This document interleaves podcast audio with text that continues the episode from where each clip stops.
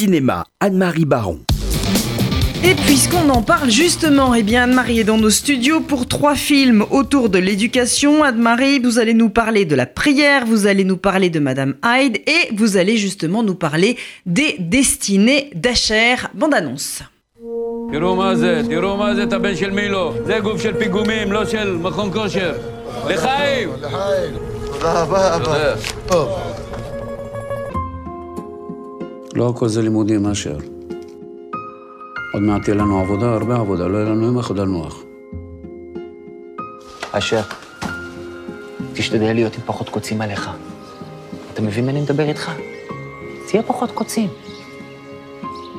מה זה אומר שיש לבן אדם קוצים?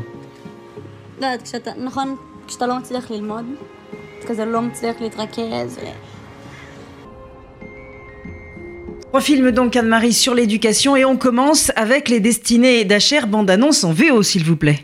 Oui, alors ce premier long métrage du réalisateur et scénariste israélien Matan Haïr, Yair, est le portrait émouvant et dynamique d'un jeune homme qui est tiraillé entre le destin d'entrepreneur auquel le voue son père et sa vocation académique insufflée par son professeur. Asher est un jeune homme impulsif et explosif. Il ne se plie à aucune règle. Il est en dernière année de lycée tout en travaillant pour son père.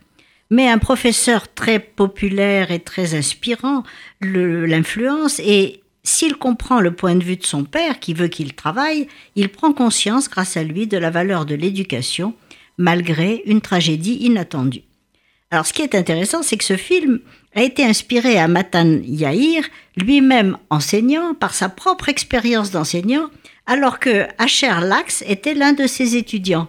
Et il lui a attribué le rôle principal, donc à son élève, malgré ses 22 ans, parce qu'entre-temps il avait grandi.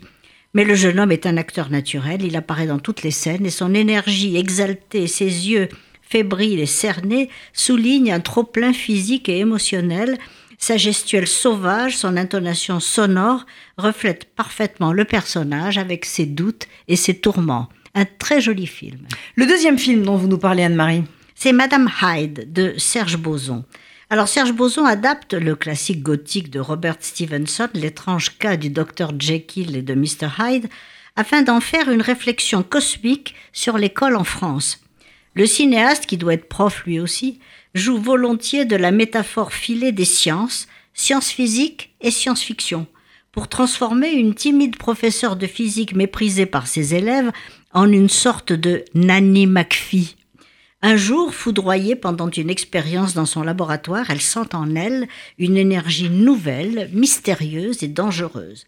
Transformée en spectre de lumière dans le labo modulaire de son établissement, elle irradie, elle fulmine et elle paralyse sur son passage toute tentative de résistance. Un rêve de prof, déjanté, poétique et drôle. Le dernier film dont vous nous parlez, c'est La prière. Alors c'est le plus sérieux, la prière de Cédric Kahn. Donc euh, c'est l'histoire de Thomas, un garçon de 22 ans qui arrive dans une communauté isolée en pleine montagne qui reçoit d'anciens toxicomanes pour les réadapter. Le scénario est construit sur les étapes de la lente et difficile rééducation de ce garçon qui représente un cas emblématique de perdition sociale. Mais le talent du réalisateur Cédric Kahn a été de faire de ce film un brin utopique malgré sa dureté, moins un film social qu'une fable mystique qui met en scène presque une vie de Jésus avec ses miracles et sa montée au calvaire et les étapes d'une rédemption par la souffrance, par l'amour et par la foi.